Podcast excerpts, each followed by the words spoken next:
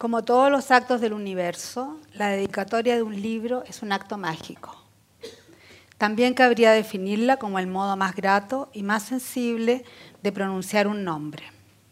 Yo pronuncio ahora su nombre, María Kodama.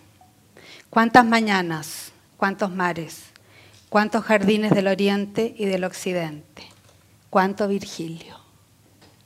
Esa es la inscripción del poemario La Cifra, María. ¿Cómo fue vivir con Borges? Bueno, fue una experiencia única, maravillosa.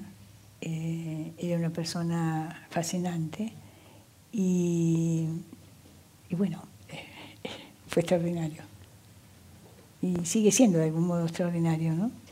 Eh, yo siempre digo que en realidad es como, como si siguiera, estuviera, aunque sé que no está, y en esa en esa presencia, eh, no es solamente por el recuerdo o, por digamos, la lectura de su obra, sino que todos ustedes eh, me ayudan a que esté como, como si estuviera vivo, ¿no es cierto? Es como el milagro secreto, porque, digamos, eh, hablando sobre él, haciéndome comentarios sobre él, todo eso hace que sienta, aunque sé que partió, que está, que está de algún modo. Te lo siente vivo. Claro, sí. Eh, con respecto a ese ensayo que mencionaba Verónica hace un rato, que, está, que era para nosotros el arte, que está al final de este libro, Homenaje a Borges, ahí usted eh, revela que entre ustedes se daban los nombres de Ulrica y Javier Otárola, los protagonistas de ese cuento. ¿Qué simboliza ese cuento para usted y por qué lo eligió esos personajes para la inscripción en la estela de piedra colocada en la tumba de Borges en Ginebra. Bueno, eso es eh, debido a que, bueno, era uno de los nombres que nos dábamos y todo eso mm, viene de nuestro estudio del islandés. Eh, entonces es una cosa que está así muy entretejida, ¿no? Y entonces, bueno, como todos los enamorados, aparte de los nombres reales se dicen y se llaman de otra, de otra forma, ¿no es cierto? Eh, así que eh, por eso es, es, así. Bueno, nos dimos esos nombres a raíz de que ese, eh, al estilo del Japón, como Borges decía, él siempre dijo que, él era, que ese era su único cuento de amor. Entonces ese cuento él me lo había regalado, me lo había escrito eh, como un regalo así secreto entre los dos, porque si no, bueno, se arman los escándalos. Y este, entonces, eh, bueno, eh, a mí no me hubiera tampoco gustado, ¿no es cierto? entonces, bueno, por eso era los nombres que nos dábamos de esa manera y es eh, al estilo japonés él podía decir que ese era su único cuento de amor, entonces eh, yo sabía que se estaba refiriendo a mí. Perfecto. A mí se me hace cuento que empezó Buenos Aires. La juzgo tan eterna como el agua y el aire. Así hablaba Borges de su ciudad. Pero ¿qué fue Buenos Aires para ustedes? Bueno, Buenos Aires era el lugar primero de nuestro encuentro, ¿no es cierto? Y, es un lugar que queríamos muchísimo, que quiero mucho también.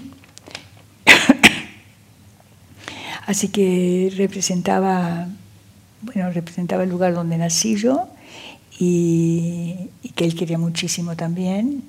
Este, a pesar de que yo tengo también una mezcla así bastante complicada, ¿no? De, digamos, de sangre. Eh, y realmente yo mm, no me siento perteneciendo a un lugar. Eh, me siento, no sé, como, de, como él decía, de todas partes. Y quizá posiblemente porque he viajado mucho y además porque he tenido por el lado de mi padre que nació, creció y se educó en el Japón, eh, otra forma de ver la vida. Mm, es él el que me enseñó, el que, y que a veces hace que yo me pregunte, ¿en realidad uno es donde nació o es como se educó? ¿No? Esa es una pregunta que a veces me hago. Y, bueno, por el lado de mi madre tenía, por mi abuelo materno, suizos, y por el lado de mi abuela, ingleses y españoles. Así que eso es una, mezcla.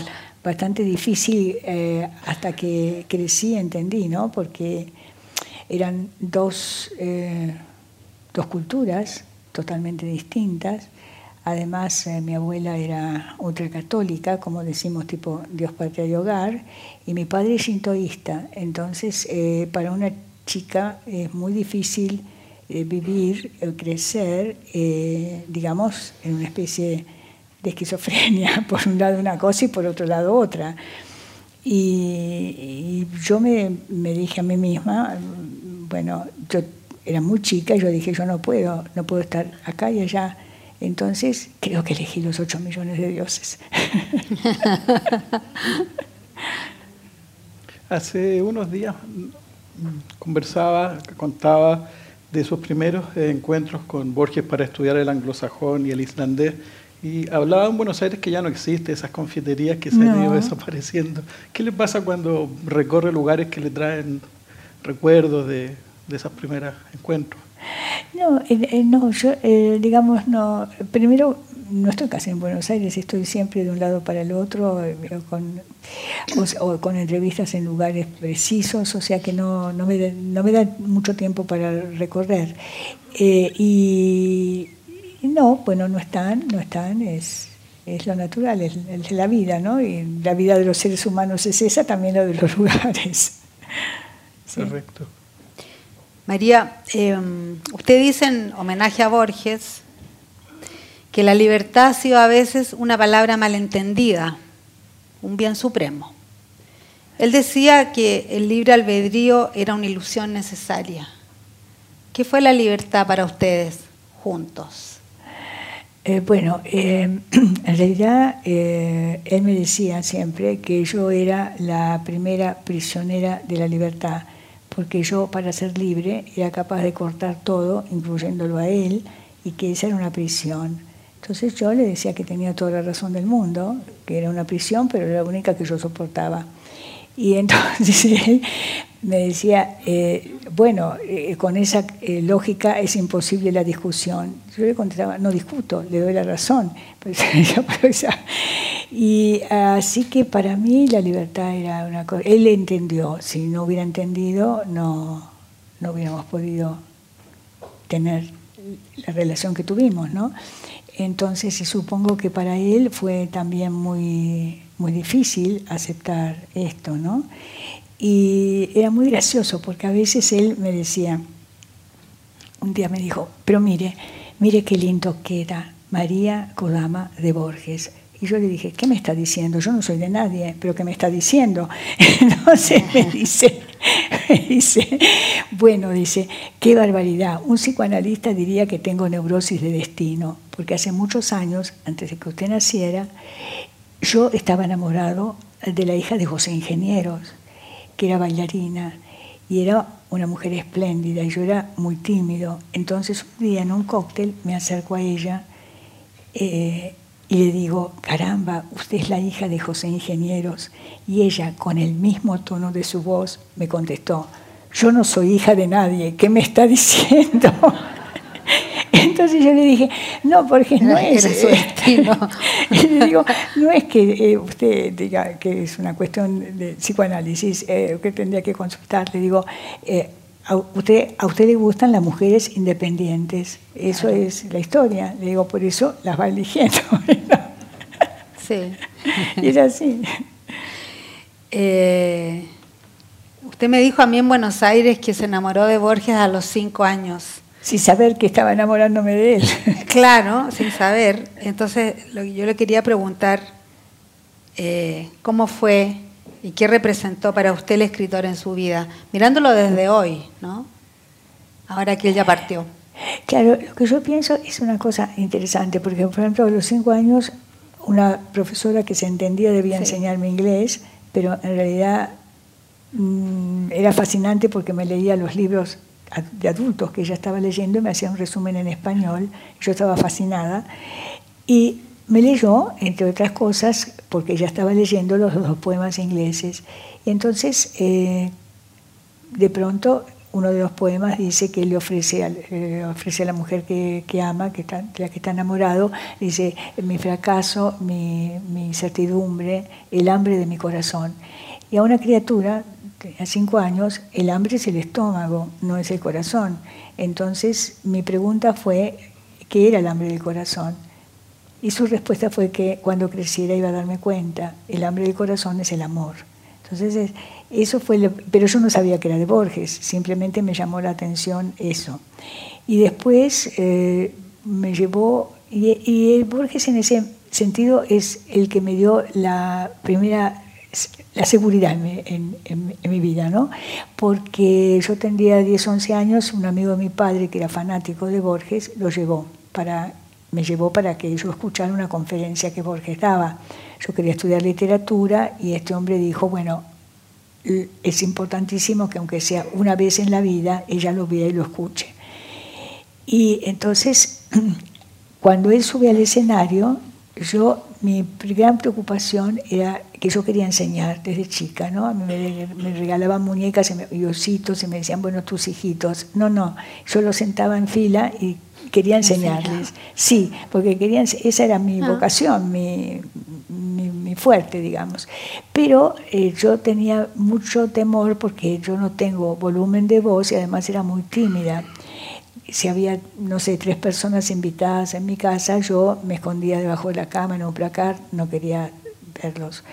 Entonces pensaba cómo yo voy a poder eh, asumir, dar clase eh, a 30 personas, a 30 chicos. Bueno, y cuando me llevaron a esa conferencia, me llevó el amigo de mi padre, él sube al escenario y los tímidos se reconocen como los animales en la selva, ¿no? Entonces yo lo vi y dije, pero este, y la sala estaba repleta. pero este señor es más tímido que yo, ¿cómo va a ser para hablar? Cuando el señor sube y se sienta, Claro, Borges no tenía volumen de voz tampoco, hablaba en un, exacto, bajito. Entonces yo salí de allí diciéndome a mí misma, si este señor puede, yo voy a poder. Fue decisiva, la ¿Eh? conferencia fue decisiva. Fue decisiva, sí, para darme la paz, ¿no? Y saber que aunque no tenía volumen de voz, aunque era tímida, iba a poder enseñar, que para mí es lo más maravilloso que puede haber en el mundo, ¿no? Porque es abrir la cabeza, es, hacer libre a la gente, ¿verdad? Es, eh, y además es como una enseñanza de vida, porque eh, leyendo uno entra en, eh, y conoce, eh, digamos, situaciones y personajes que son muy útiles después para que uno los reconozca en la vida y sepa a qué atenerse. ¿no? A mí la lectura me sirvió muchísimo para eso también.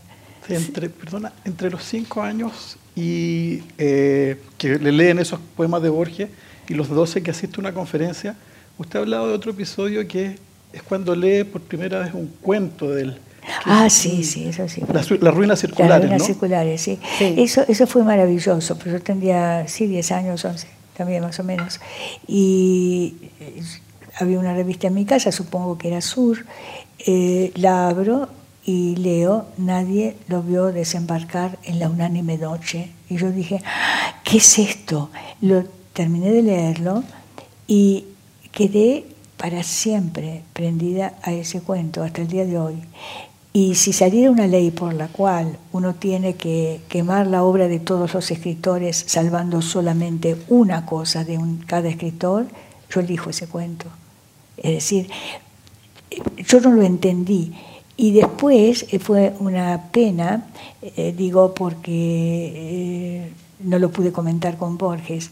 Muchos años después, hará dos años, en el Salón del Libro en París, eh, se hacía la presentación de un libro muy interesante de entrevistas que hacía Victoria Ocampo a Borges, describiéndole fotografías. Entonces eh, me dieron el libro porque, para que yo hiciera el prólogo. Entonces, bueno, leí atentamente todo. ¿Y cuál no sería mi, mi emoción cuando eh, Victorio Campo le dice a Borges, bueno, acá hay una casa que tiene un jardín a la derecha y una escalera a la izquierda. Y Borges le dice, ah, si es esa es la casa de la calle Anchorena. donde yo en una semana escribí Las ruinas circulares. Durante esa semana yo iba a la biblioteca, Miguel Cané, comía con mis amigos, caminaba, pero lo único que quería era volver para escribir ese cuento, porque nunca, ni antes ni después, pude escribir algo con la intensidad con que yo escribí ese cuento. Dijo, nunca, ni antes, ni después. Es decir, que esa intensidad es lo que yo sentí sin entender una palabra, que me, que me, bueno, hasta el día de hoy es mi cuento preferido. Y es lo que yo salvaría si hubiera esa ley que hay que quemar todo. Muy bien. Em, María, otro tema que es importante, importantísimo, es el tema del matrimonio. Eh, usted ha dicho en repetidas ocasiones que usted no cree en el matrimonio, que es refractaria completamente. Eh, sería interesante que le contara a la gente por qué. Bueno, es muy divertido porque eh, ahora, por ejemplo, amigos míos que, que me conocen de, la adolescencia en la que yo ya expresaba esas ideas y era una época en que lógicamente eso era un escándalo decir esas ideas, pero teníamos 14 años, 13, 14. Bueno, eh, claro, ellos hace muchos años que no iban a la Argentina y entonces volvieron, bueno, nos encontramos, vamos a comer eh, y eh, me dicen que me tenían que pedir disculpas. Y digo, ¿por qué? Me dice, porque cuando éramos chicos y vos te manifestabas como te manifestabas con respecto al matrimonio, a los hijos, a tu independencia, todo, nosotros pensábamos que vos estabas loca. Le digo, y me lo decían, si no, hoy no estamos sentados acá. Tenés razón, te lo decíamos. Y ahora nos damos cuenta que naciste antes de tiempo, porque la juventud en la Argentina vive como vos decías que, ibas a vivir. No viven juntos, viven en un departamento uno, en otro, en otro. Eh, veranean juntos, a veces sí, a veces no, tienen hijos sin casarse, todo lo que vos decías, que a nosotros nos parece una cosa delirante, ahora la juventud argentina lo hace de manera normal, así que naciste antes de tiempo, no sos loca. Sin, embargo, Borges le hizo cambiar de, opinión, finalmente. No, no, bueno, pero eso fue porque intervino Franco María Richa, yo, yo no quería, ¿no? Yo no, no, ah. no, no quería. Y entonces este, Borges sí quería, porque él me decía que él era un caballero victoriano y que lo único que podía darle, digamos, felicidad eh, y tranquilidad era casarse, que era un caballero victoriano. Entonces, este, y porque él que... Él, eh, pensaba de esa manera. Y, entonces me dice, bueno, porque yo soy así, entonces imagínese que si yo muero, yo quiero eh, eh, morir tranquilo, porque sigo lo que, bueno, lo que a él por supuesto le enseñaron. Y yo le dije, Borges, bueno, yo, eh, le prometo una cosa. le prometo lo siguiente, como dama periodo Heian, si yo muero antes que usted, con él, no, sí, yo puedo antes que usted, para que usted viva tranquilo y feliz me caso. No, pero eh, nadie sabe quién va a morir primero, así que yo le digo eso. Entonces, ¿qué pasó? Cuando él se enfermó y todo eso y quería casarse, yo no quería, porque se juntaba otra idea muy compleja, y era la idea, que es absurdo, ¿cierto?, que al decirle yo eso, era como que al casarme aceptaba que él moría ¿no es cierto? Entonces, por eso yo no, no, quería. Y bueno, hasta que al final eh, Franco María Ricci me dijo, María, todavía estuviste con él. Eso es lo que le va a dar felicidad. Deja que parta con felicidad, no hagas ese disparate.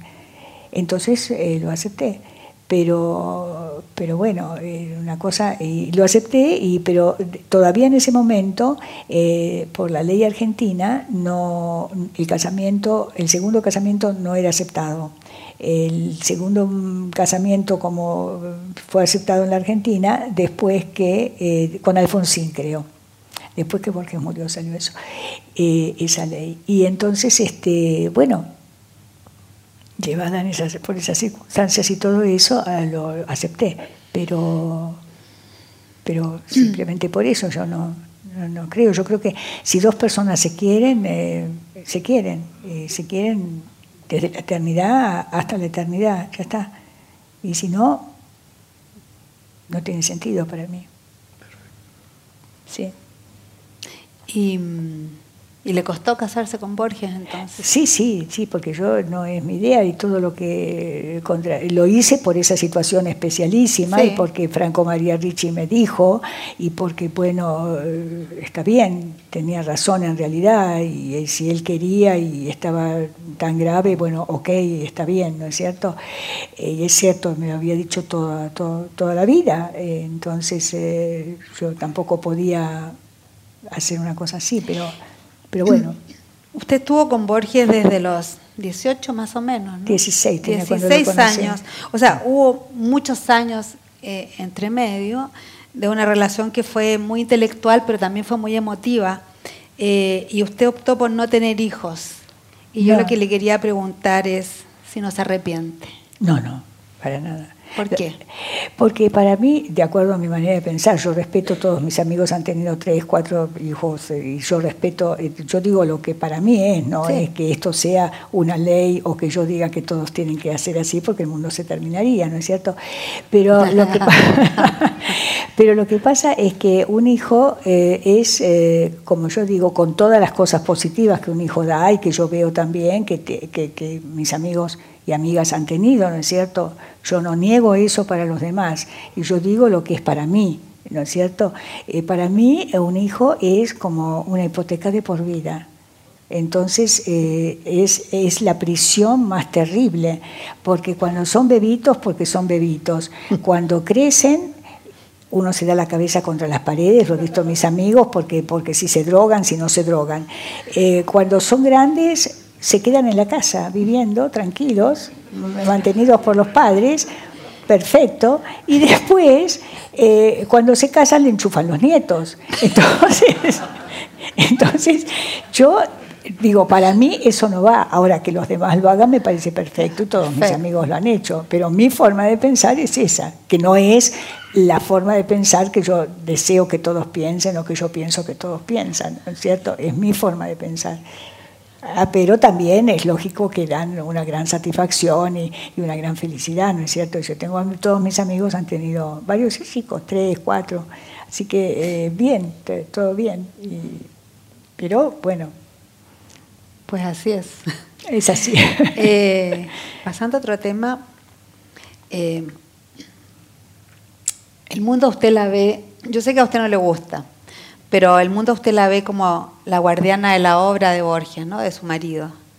Pero me gustaría saber que usted le explique a la gente cómo se siente usted en relación a eso, ¿no? No, no, la gente, bueno, la gente dice cualquier cosa, pero eh, y es libre de decir cualquier cosa y yo de pensar de lo que dicen cualquier cosa, naturalmente. Pero este, no, no es la guardiana, es una enorme responsabilidad. Es decir, lo que pasa es que yo no es que yo haga o, pueda hacer lo que quiero con esa obra, no. Esa obra es mi responsabilidad y la responsabilidad es como la responsabilidad que tiene un padre cuando cría un hijo, ¿no es cierto? Tiene una gran responsabilidad también, que no puede permitir que haga cualquier cosa o hacer cualquier cosa. Eh, y yo lo que hago es eso, no es guardiana, es simplemente la responsabilidad que tengo, que asumo, y que, y que tengo que, que, respetar, ¿no es cierto? Que respetar esa obra, no hacer lo que a mí se me, se me, ocurre. No tengo derecho a hacer eso, no es mi obra. ¿eh? Claro. Con respecto a eso mismo, eh, no sé si conocen la declaración que hizo el año pasado Carolina López, la viuda de Roberto Bolaño, cuando le preguntaron si ella se sentía como la Kodama de, de Bolaño, y lo que ella respondió, se lo leo. Sí. Claro, dijo, es un orgullo que me comparen con María Kodama. Solo hay que ver dónde y cómo está la obra de Borges. Ha hecho un gran trabajo para preservarla y difundirla. bueno, muchas gracias para ella también. ¿No la conocía? No, yo no. ¿Qué opina que efectivamente? Bueno, para mí es un honor y un orgullo que ella opine eso de mí, ¿no? Es decir, eh, que, que, es muy interesante, porque, por ejemplo, el, el, agente de Borges una vez hizo una comida, ¿no? Eh, en Estados Unidos a la que me invitó.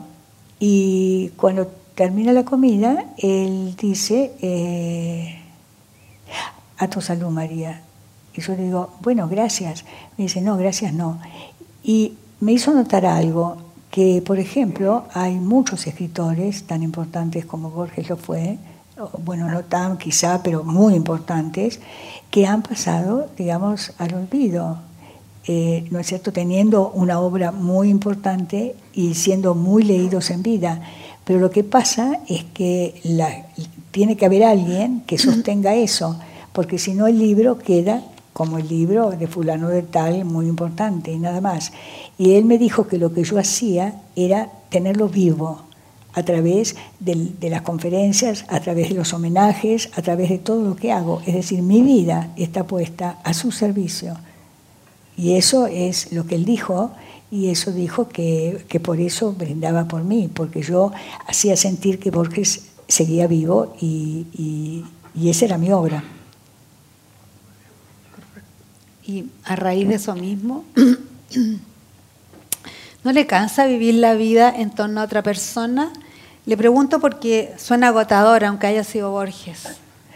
Sí, pero no es vivir la vida en torno a otra persona, es decir, él es la mitad de mi alma, es, el ser que, que no sé, que mágicamente envió el destino eh, como él me decía, eh, ninguno de los dos creíamos, pero jugábamos. Entonces él me decía, bueno, que seguramente lo más lógico después de la partida era la reencarnación y que seguramente nosotros veníamos de muchas vidas juntos e íbamos a continuar muchas vidas juntos reencontrándonos. Y era muy gracioso porque yo le decía, eh, que, él me decía que prometiera que nos íbamos a reencontrar en la próxima vida. Todo era en broma porque ninguno de los dos creía realmente en eso, pero bueno. Entonces yo le decía, yo le decía, bueno, sí, le prometo que nos vamos a reencontrar. Ahora sí, en la próxima yo científica. Y él me decía, no me diga eso, como creyendo realmente que era posible eso. No me diga eso, y porque él quería volver a ser escritor, naturalmente. realmente. Perfecto. Esto está muy relacionado, eh, estas creencias, este interés de Borges por, eh, con otro que usted destaca en su libro, en un ensayo, que es la verdadera obsesión que Borges sentía por el tiempo. Eh, hay un ensayo donde usted comenta esto. ¿Dónde cree que nace? Porque es muy temprano. Él ya de niño estaba pensando en si el tiempo era circular, si era progresivo, si se repetían las cosas, si había tiempos paralelos. ¿De dónde viene? ¿Conversó con usted eso? Eh, no, no lo conversábamos especialmente, pero lo que pasa es que él eh, tenía, eh, digamos, cuando uno ve la biblioteca de Borges, es, no hay casi autores, digamos, literarios, ¿no?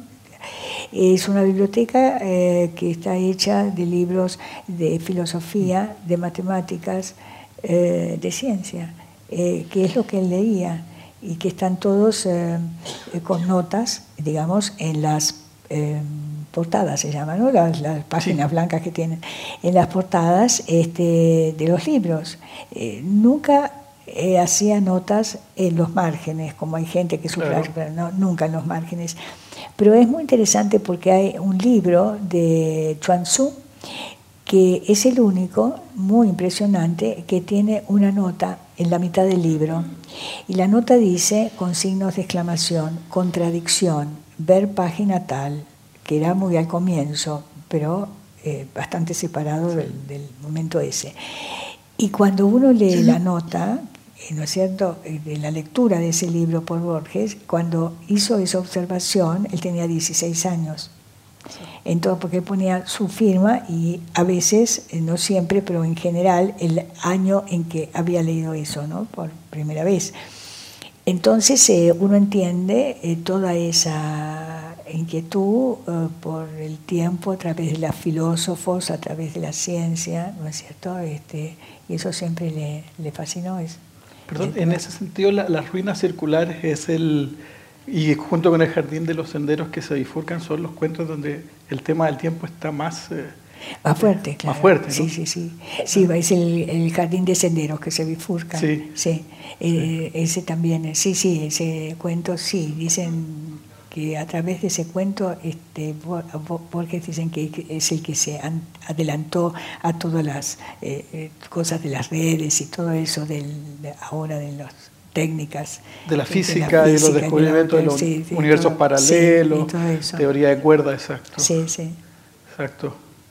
María, en relación al tiempo, usted habla en su libro, en homenaje a Borges, Usted lo recuerda a él diciendo que ambos se perdieron en un laberinto de tiempo. Yo quería preguntarle, ¿cómo fue ese laberinto? Eh, fue fascinante, era fascinante y sigue siendo fascinante al recordarlo, ¿no? Porque, claro, es decir, con él, eh, digamos, desde, bueno, viajábamos mucho también y íbamos a lugares eh, así increíbles y él hacía cosas también increíbles. Y, bueno, y era como un laberinto, no solamente por el hecho de, los viajes y de estar, sino también por los temas que hablábamos, ¿no es cierto?, en cada lugar, eh, por las posiciones que a veces diferían, a veces coincidían. Eh, todo eso hacía que, bueno, que yo sintiera que era como un laberinto de tiempo, ¿no? Vamos a pasar a un tema que es bien importante, es el tema del premio Nobel. Ah. Eh, Yo quería saber, María, si fue duro para el escritor no ganar el premio Nobel y por qué cree que no lo ganó, si usted cree que hubo razones políticas o qué es lo que hubo detrás. No, sí, eso sí fueron razones políticas, evidentemente, y fue una cosa muy interesante eh, porque, em, bueno, eh, además a él le divertía mucho eso, porque él decía que eh, una vez un señor lo paró por la calle y le dijo, ay Borges, yo voy a rezar a Dios para que le den el Nobel. Y le dijo, no, Dios lo libre, porque si me lo dan voy a ser un número más en una lista. Así soy al que no se lo dieron, único. excepción. Entonces, la, claro, la maravillosa excepción al que nunca se le dieron. Y una vez, justamente cuando él tenía que venir acá a Chile, invitado por la Universidad Católica de Chile para dar una conferencia, entonces llaman por teléfono de Suecia y le digo, ¿por qué? Porque llaman de Suecia. Entonces, bueno, lo acompañó al teléfono y me iba a retirar porque siempre lo dejaba que él hablara solo, para él la conversación, y él me retuvo. Y entonces yo le escuchaba atentamente y de pronto escuché su respuesta. Entonces eh, la respuesta fue, Señor, eh, yo le agradezco mucho todo lo que usted me dice, se lo agradezco enormemente. Pero hay dos cosas que un hombre no puede permitir, sobornar o dejarse sobornar. Iré a Chile. Buenas tardes y colgó. Entonces yo le dije, eh, bueno, después de esto, nunca más. Le digo, ¿no quiere pensarlo? Usted lo pensaría, usted sabe que no. Entonces me abrazó y me dijo, no hablemos más del tema seguimos tranquilos, charlando y nada más. Eh, y además es una cosa muy perversa de todos los periodistas, ¿eh? porque, pues, no, no, en serio, en serio, porque eh, es como un desconocimiento o una maldad, no se sabe bien, una ignorancia, porque no es que a él lo haya invitado el presidente de, de ese momento de acá de Chile, sino que era la Universidad Católica. Y es obligatorio, es protocolo, que cuando a una persona se le da, una universidad le da un título, digamos, honoris causa, el presidente está. Es decir, estuvo Mitterrand cuando recibió el de Francia y el marido de la reina de Inglaterra cuando recibió el de Oxford, que bajó en un helicóptero para almorzar con nosotros. Es decir, eso es eh, protocolo. No es que él quisiera o que él no quisiera, es simplemente el protocolo. Pero quedó que no, que pero bueno, en fin, cada uno que haga y diga lo que crea y ya está. Perdón, con respecto a ese viaje que fue en 1976, eh, ¿cómo lo recuerda? Porque eh, hubo varios, primero ustedes visitaron el Mercurio cuando estaba en compañía, el edificio que había en el centro, no sé si, lo recuerda, es una, una comida que se le ofreció y la otra cosa, eh, hubo un encuentro de Borges con María Luisa Bombal, en, me parece que no sé si en Valparaíso o en Santiago. Claro. Eh, de, Borges, o sea. Sí, sí, sí, de, yo creo que de Valparaíso, me parece, no estoy segura. Claro. ¿Cómo, cómo es el recuerdo general de ese viaje? ¿Él se sintió eh, bien, se sintió incómodo en algún minuto. No, no, él se sintió muy bien, además quería mucho a los chilenos, y María Luisa Bombal también, este, y él la quería mucho y se puso muy contento de poder este, verla, charlar con ella, estuvieron charlando largo rato, así que no, no, no se sintió incómodo para nada. ¿Usted volvió después a, Chile, eh, después del 76? sí, sí, yo creo que sí. Sí, sí, yo volví a Chile. Ya. Ya. Hará, no me acuerdo, tres, cuatro, un poco más. Claro. ¿Y ha, logrado establecer eh, las relaciones de Borges, con qué escritores eh, conversaba, con cuál, a, a, quienes leía? No, no, porque Borges, como dije antes, no, no leía escritores, no hay, cuando uno ve la biblioteca de Borges, uh -huh. eh, uno se da cuenta que no, él leía eh, filoso, filosofía, leía libros eh, incluso de medicina, co cosas así que no tienen nada que ver aparentemente con la literatura, ¿no? Pero hizo un muy buen comentario de la mortajada de María Luisa Bomar. Claro, sí, sí, sí. Sí. Sí, no, él ha hecho, digamos, hay, ahora están haciendo justamente un, eh, un relevamiento de los prólogos eh, que Borges hizo para determinados escritores, ¿no es cierto? Y entonces, eh, sí, él te, pero porque eran amigos, es otra cosa. Perfecto. Mm. María, eh, le queríamos preguntar si ha sido difícil este tiempo después de 1986, cuando Borges murió eh, y cuando se quedó usted sola. Y si ha sido difícil ese tiempo para usted y qué ha sido lo más duro. No, claro, sí, el tiempo sí ha sido muy difícil, bueno, todo el mundo sabe todas las cosas que media docena de personas eh, decían y todo eso, y fue muy difícil. Pero, pero bueno, yo nunca di, digamos, lugar a, hacer ningún escándalo periodístico, sino simplemente cuando se pasaban de revoluciones un juicio y ya está. Eh, yo, pero es, lógico, yo no iba a salir a, a rebajarme eh, estando a la altura de esa gente que por otra parte eh, lo hacía por despecho, por envidia, y además no se daban cuenta que con lo que decían estaban retratando lo que eran y lo que eran Borges lo despreciaba. Eso está claro. No, yo no, no, necesitaba salir a decir nada. Sí eh, con respecto a eso el, lo que pasa es que hace, hace un rato le preguntaba eh, Cristina sobre el, el, el, rol de guardiana que uno le atribuye y efectivamente se ve que usted defiende con mucho celo eh, y es capaz de iniciar acciones legales contra ciertos escritores que, por ejemplo, eh, el español Agustín Fernández Mayo o ahora Pablo Cachadián, que han sacado libros ya donde ellos dicen que experimentan y entonces agregan palabras a textos originales de Borges.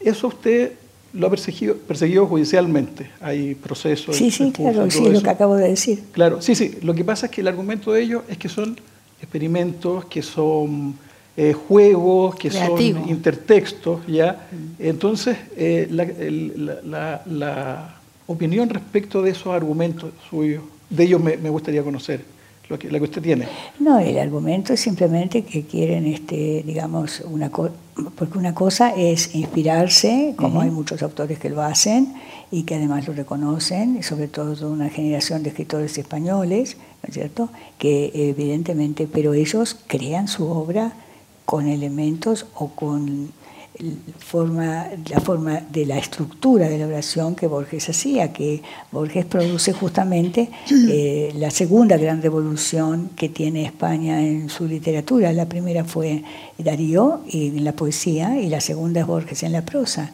porque lo que Borges hace con la prosa española es eh, darle la concisión de la prosa inglesa, porque la mayor parte de los libros de Borges están en inglés. Eh, hay muy pocos libros en español en su biblioteca. Entonces, eh, esa concisión que tiene la lengua inglesa es lo que él transmite a la lengua española y hace la gran revolución en la segunda mitad del siglo XX de la prosa en lengua española.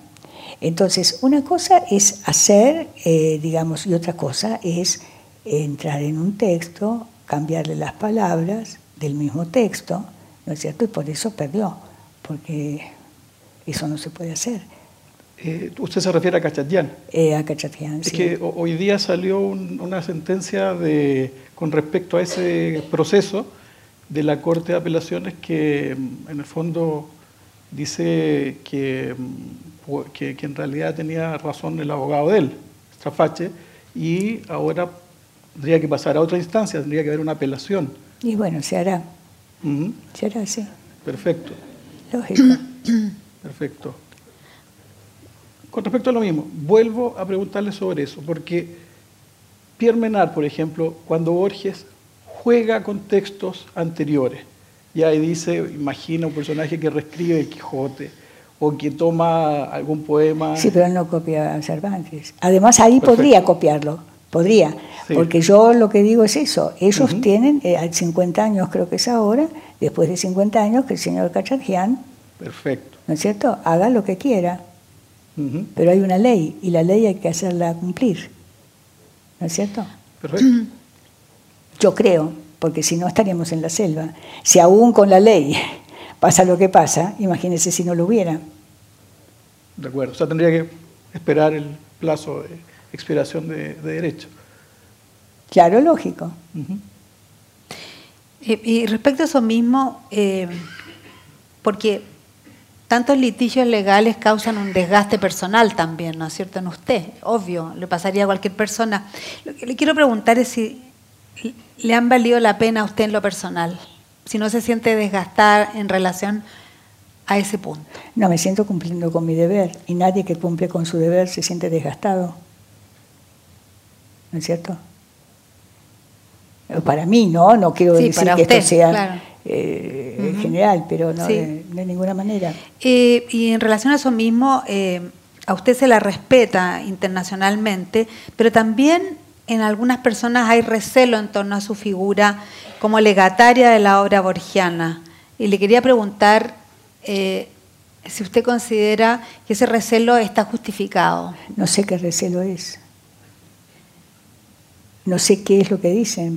bueno, lo que dicen es que en general hay gente, como yo se lo pregunté a usted en Buenos Aires con otras palabras, le dije eh, si acaso usted estaba consciente de que era sumamente admirada, pero también por algunos detestada. Y es lo que pasa a todo el mundo. Es lo que le pasa a todo el mundo. Fue lo que usted me contestó, claro. claro, es lo que le pasa a todo el mundo. Pero uno no puede este, vivir amada por todo el mundo, ni siquiera Jesucristo. Claro. ¿Qué podemos esperar? es bueno. Sí. Así que. Sí, em, hay una cosa que es muy importante que usted la, mencionó al principio, pero muy al pasar y, ha sido decisiva en su vida, pero también en la relación con Borges, que fue su infancia japonesa, ¿no? como su formación japonesa. Y lo, que le queríamos preguntar es, eh, hasta qué, de, qué tamaño, de qué magnitud es la influencia que tuvo su, su formación, su crianza japonesa, no solamente en su vida, pero también en la relación que tuvo con Borges.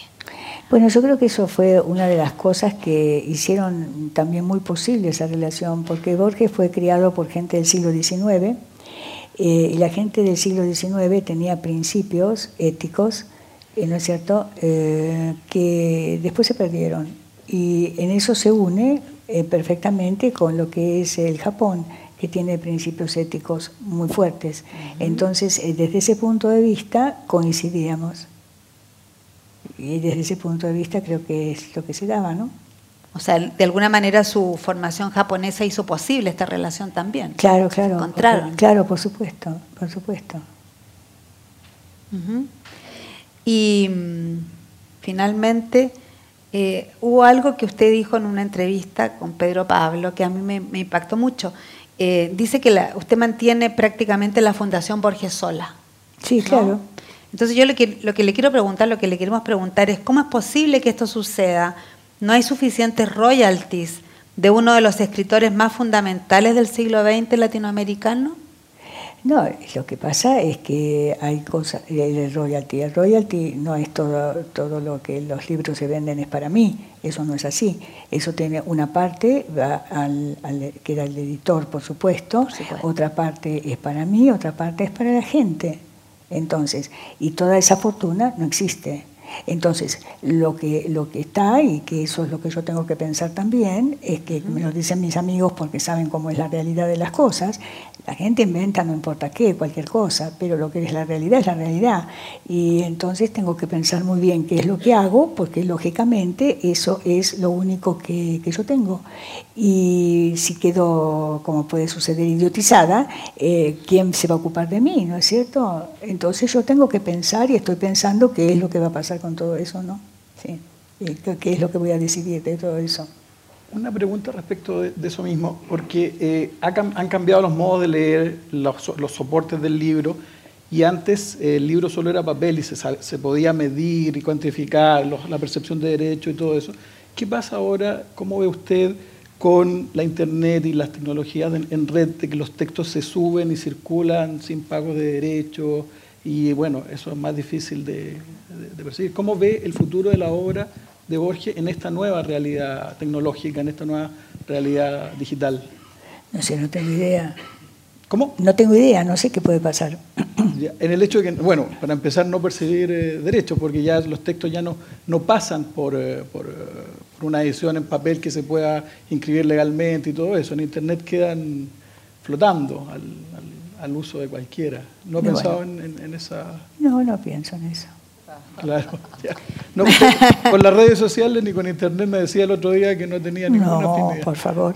Si ahí es el principal este engaño total, porque por ejemplo publican cosas que no son de Borges como de Borges, es tristísimo todo eso. Los datos que pasan son absurdos y la gente cada vez cae en una ignorancia más grande, ¿no es cierto? Eh, están todo el tiempo tac, tac, tac, tac. Y el otro día un chico, tendría 18, 19 años, yo estaba tomando un café y me dice, ¿puedo sentarme, María? Sí, sí, le digo, eh, yo pensé que me iba a preguntar algo, se queda mirándome fijamente. Entonces yo dije, bueno, este está loco.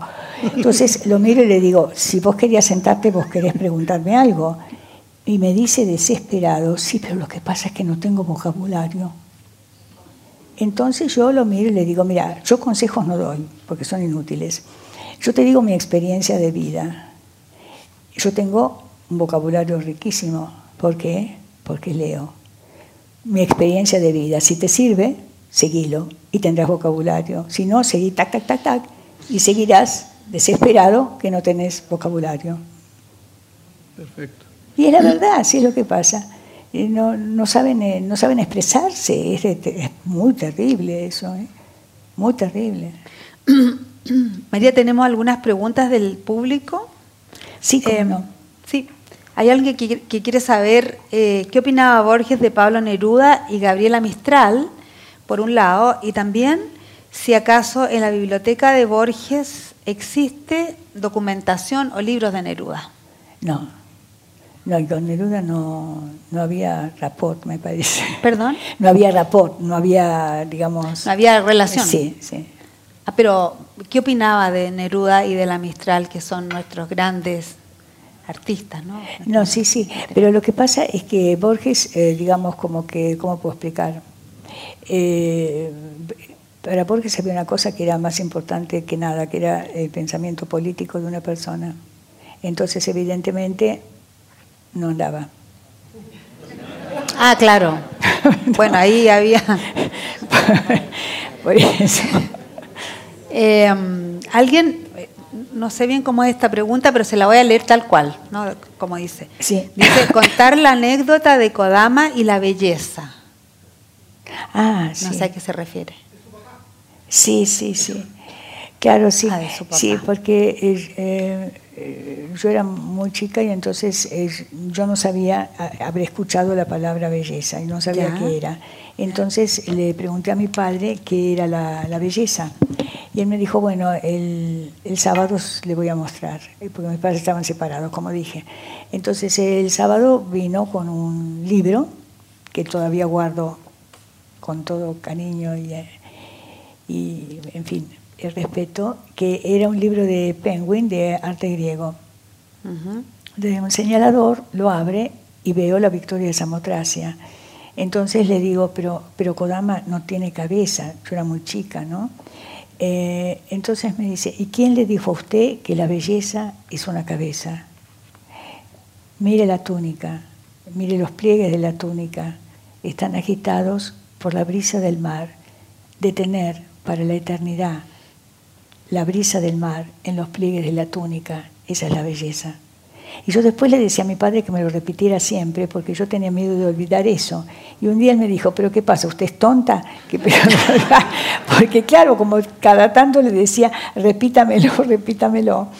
Y, este, y es, es realmente maravilloso, ¿no? Este, y, me acuerdo que cuando vimos la victoria de Samotracia con Borges en el Louvre, eh, llorábamos los Yo lloraba y lo miro a Borges y veo que está llorando y digo, pero Borges, ¿qué le pasa? Me acuerdo de lo que le dijo su padre. Sí, eso usted lo cuenta en el libro, sí, de eso. Eh, ¿Usted nos puede contar un poco de la relación que hubo entre Borges y Silvino Campo y Adolfo Bioy Casares? Bueno, la relación era, era una relación que fue muy linda. Eh, sobre todo con Silvina. Él consideraba que Silvina era realmente un, que era una pena que Silvina no fuera que se las pase, este, eh, que era una pena que Silvina no, no, este, eh, no tuviera una prosa cuidada, porque era una persona con una imaginación increíble y que había mostrado eh, dentro de la literatura argentina, quizá por primera vez, el, eh, a los, digamos, el mundo de, digamos, como de los niños, que en realidad son como perversos polimorfos, y que había mostrado esa, esa faceta de los niños a través de su obra. Entonces él admiraba mucho a Silvina por, ese, por esa historia. ¿no? hay que hay unas preguntas eh, hay muchas preguntas, pero voy a tratar de ordenarlas así por, por, tema. Em, usted habló de la biblioteca de Borges. Eh, Bárbara le pregunta, le gustaría saber algo de la biblioteca de Kodama, la suya.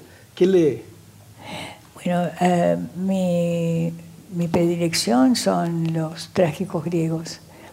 yo creo que Grecia dio al mundo algo realmente extraordinario eh, y cuando uno ve, por ejemplo, las esculturas griegas, el conocimiento que tenían del cuerpo humano, eh, y digamos, es totalmente increíble, ¿no? Así que mis obras preferidas son las tragedias, porque nadie hizo una disección del alma humana como lo hicieron ellos, nadie. Eh, todo lo demás es como, digamos, de alguna manera, una una copia de eso, ¿no es cierto? De, eso que ellos descubren y de una manera tan, tan extraordinaria, ¿no? Perfecto. Hay varias preguntas acerca de la opinión que tenía Borges de escritores. Se los voy a ir diciendo y usted, primero, pregunta, ¿qué opinaba de Vargas Llosa y de García Márquez? Bueno, a él no le gustaba la novela, pero le gustaban algunas cosas de Vargas Llosa. De García Márquez no, porque la novela a él no, no le gustaba. ¿Y qué opinaba de César Vallejo? No, nunca me habló, no, no, tengo opinión sobre él. Digo, nunca me comentó nada. Perfecto. ¿Y qué relación tuvo literaria con Kawabata, Yasunari Kawabata? Eh, no, eh, la lectura de sus libros, pero no relación personal. Perfecto. Em, ¿Es Borges también, pregunta otra persona que no da su nombre, un gran arquitecto, sobre todo de Buenos Aires? Un gran arquitecto. Sí. Pregunta, si fue un gran arquitecto, sobre todo de Buenos Aires. Bueno, yo creo que si se entiende por arquitectura la creación que él hace de lugares de la ciudad, sí.